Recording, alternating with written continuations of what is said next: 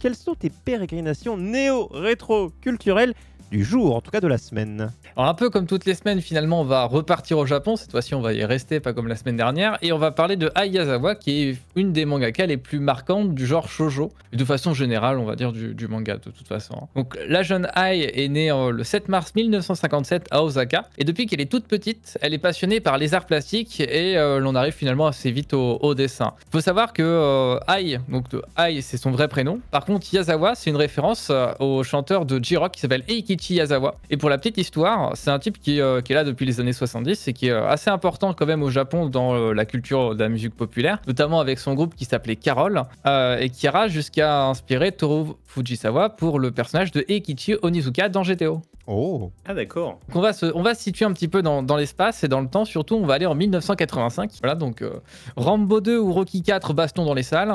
Take Me dans les bacs, je te donne du Ghostbuster signé Ray Parker Jr.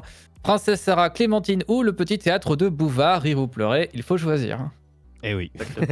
eh oui. Sacré, année 85 quand même. Hein. Euh, alors qu'elle a 18 ans à cette époque-là, elle va publier son premier manga dans le magazine Ribbon, qui est donc le plus gros magazine à l'époque de, de shoujo, qui s'appelle Anonatsu, donc cet été.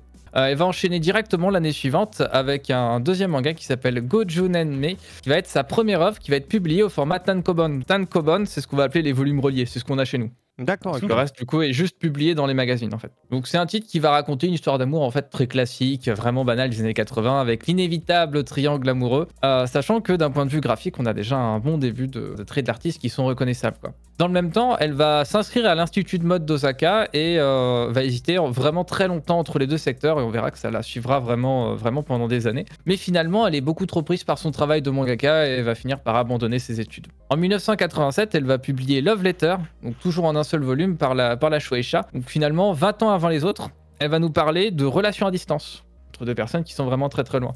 Donc je vous fais un petit peu le, synopsis. Euh, Yali, c'est une fille de 16 ans qui va à Taïwan pour la première fois avec une de ses amies et au cours de ce voyage, elle va rencontrer un garçon qui s'appelle Lee Kimin, qui est un éditeur de manga. Ils vont tomber amoureux, mais euh, ils ont le temps, la langue, la distance euh, comme barrière à, leur amour. Mais c'est une histoire romantique où une jeune fille va parler finalement de tous les problèmes de, de relations de très longue distance et de ce qu'on peut faire pour réussir à les surmonter. C'est marrant parce que ce genre de, ce genre de thématique, c'est des choses qu'on verra pas, on va dire, dans, le, dans un format plus classique avant au moins en 2010 en fait. C'est des choses qu'on montre très très peu en manga finalement. En 1988, elle va publier Kazeninale et Escape, tous les deux qui euh, seront donc en, en tome, euh, en tome relié. Sachant que le dernier nous raconte euh, une histoire d'amour entre une jeune fille qui s'appelle Itomi et son professeur de maths, et qui seront tous les deux ressortis 20 ans plus tard. Uniquement au Japon d'ailleurs.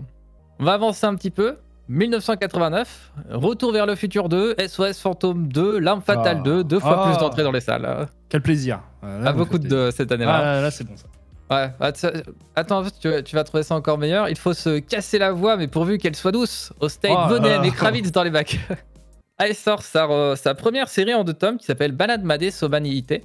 Donc c'est l'histoire d'une adolescente qui s'appelle Hiromi Nomura qui vit assez mal son manque d'aspiration de façon générale dans la vie.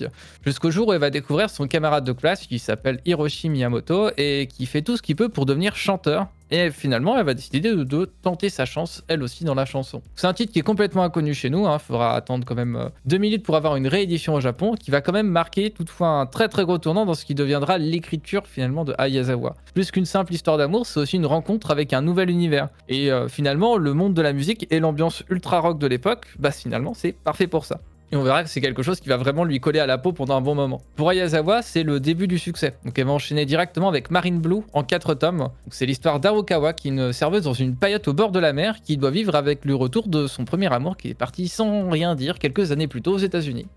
Le mec se ramène comme ça et il faut vivre avec quoi. Euh, chez nous, il faudra quand même attendre 2015 pour que Delcourt les publie, sauf qu'ils feront euh, absolument zéro communication dessus, tellement qu'ils euh, sont toujours dispo en neuf. Ah ok. voilà. Ah, là, là c'est mauvais signe. Hein. Bah c'est-à-dire que si jamais tu le dis pas que tu l'as publié, les gens ils t'achètent pas parce savent pas que tu l'as publié forcément. Donc euh, moi-même j'étais surpris. Pourtant je connais assez bien l'auteur, c'est terrible. Alors on va se déplacer un petit peu. On va aller en 1991 dans les salles La Famille Adams ou Terminator 2. Faut choisir. Ah, yes. Ah. Les deux. Euh, mon choix est fait. Mon choix est fait. Mon choix est fait. Ah, les deux sont bien. Euh, dans les bacs Auteuil Neuilly Passy, la Zubida, Rem répond Losing My Jeu. Losing My Religion. Voilà, je prends pas tout. hein, Mon choix est fait, mon choix est fait, mon choix est fait. Le succès prend un sérieux coup de boost avec euh, son premier véritable succès qui s'appelle Tenshin Ankajanai ou Je ne suis pas un ange en France. Donc ça va être 8 tomes sortis entre 91 et 92 pour un format double tome chez nous qui sortiront en 2007 chez Telcourt avec de la communication cette fois-ci. Voilà. Ils sont sortis plus tôt, ça aide. Étonnamment, Ça ils sont vendus, ceux-là, c'est marrant. Voilà. Euh, qui raconte l'histoire de Midori Saejima, pardon, qui euh, se présente à l'élection du comité des élèves dans son lycée. Elle est finalement élue vice-présidente et elle est heureuse que, de voir que celui qui est élu en tant que président, c'est Akira Sudo, euh, dont elle est tombée amoureuse, qui a un côté très, très yankee, très voyou, quoi. C'est un très très beau titre pour lequel j'ai beaucoup pleuré en lisant, ça c'est terrible. Donc là encore, une très grande marque de fabrique des œuvres de Miyazawa qui est euh, d'être, euh, montrer une héroïne qui est loin d'être parfaite, mais genre vraiment pas. euh, pour le coup, Midori Saejima elle peut être très très chiante. Et un héros qui lui est généralement plutôt rebelle, hein, au moins sur le côté apparence quoi. Donc à la fin du manga en 94, il va être euh, adapté en un OAV, un, épisode de 30 minutes qui est très réussi. Vous pouvez trouver assez facilement d'ailleurs. En 1995, elle va retourner vers sa première passion qui est la mode avec euh, Gokinjo Monogatari ou euh, Gokinjo une vie de quartier en 7 tomes, toujours chez Delcourt. Sur là aussi, pour le coup, il y aura, il y aura, de, la, il y aura de la pub un petit peu avec une première édition classique en 2004 et une édition de luxe en 2013. Pour ce qui est du, du synopsis, on raconte l'histoire de Mikako Koda, qui est en première année à l'Académie Yazawa. On va aller chercher très très loin.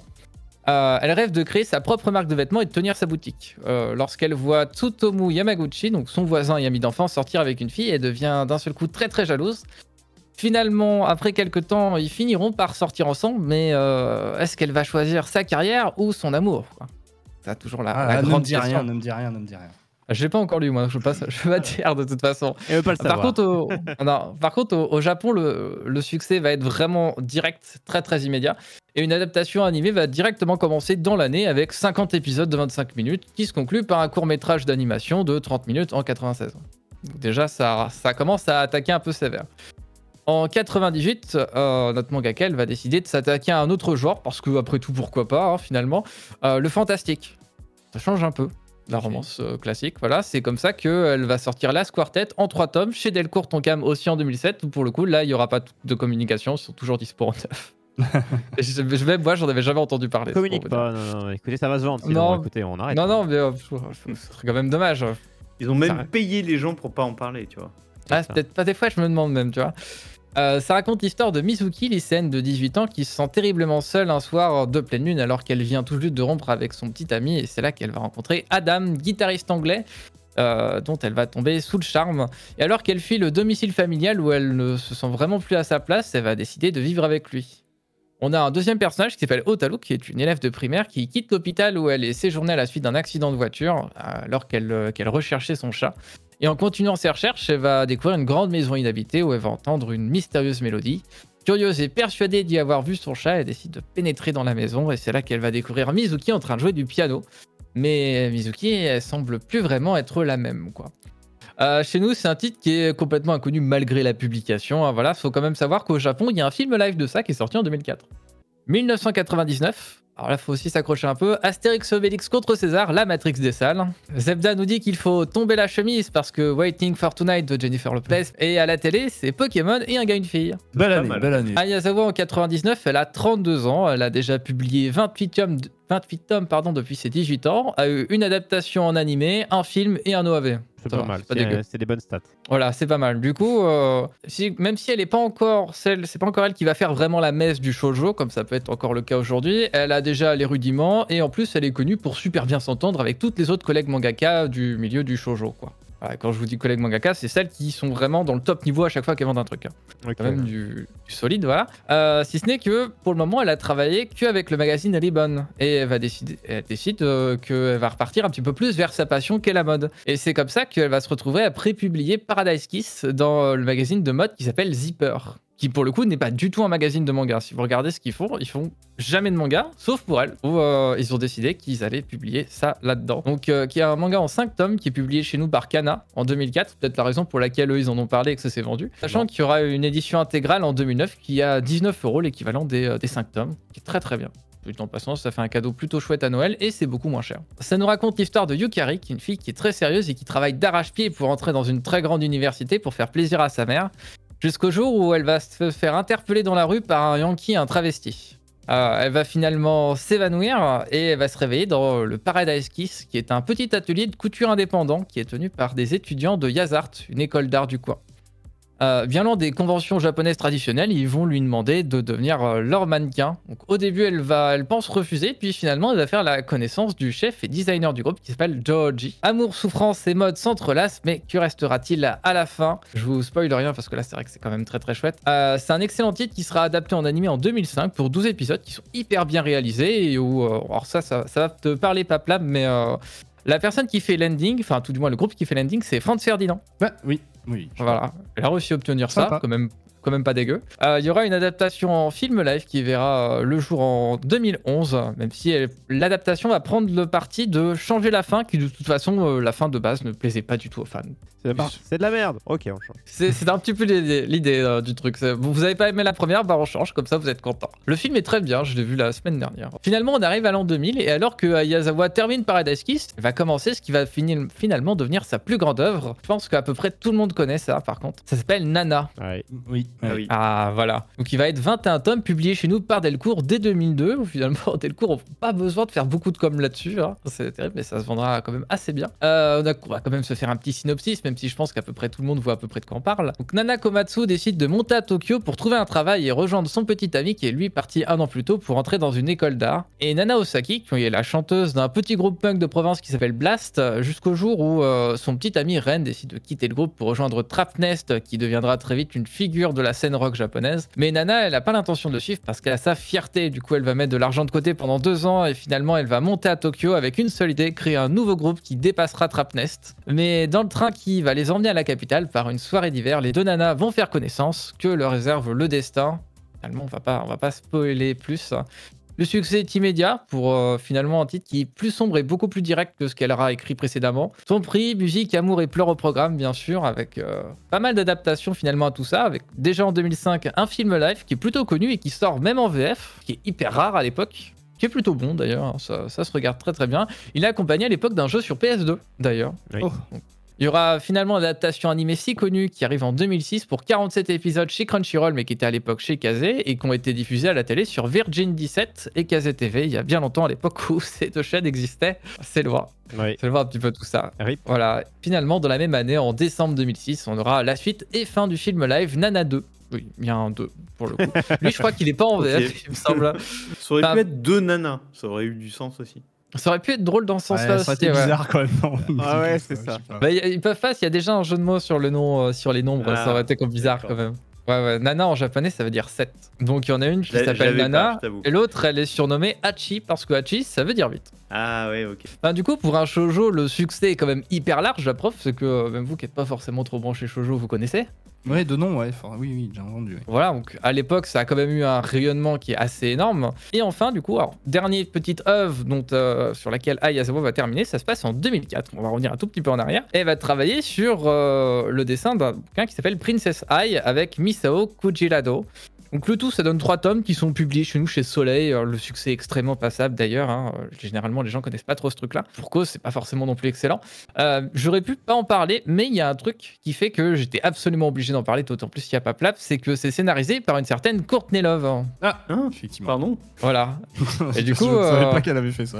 Elle, a fait, elle a fait beaucoup de choses, dont ça. Euh, donc, j'imagine que vous vous souvenez aussi de qui c'était, Courtney Love. Sur l'ex-femme de, Kurt, Cobain. Surtout la chanteuse de Wall. C'est ça, c'est ça, c'est ça. Donc chanteuse, actrice, euh, artiste, etc., etc. Surtout chanteuse du groupe Hall et ex-petite amie, enfin dernière petite amie de Kurt Cobain, chanteur de Nirvana. C'est pas rien quand même du coup comme, euh, comme collaboration, même si elle a pas forcément euh, eu un très grand succès. Elle a sorti deux séries en manga qui est Princess Eye et Princess Eye Again, je crois.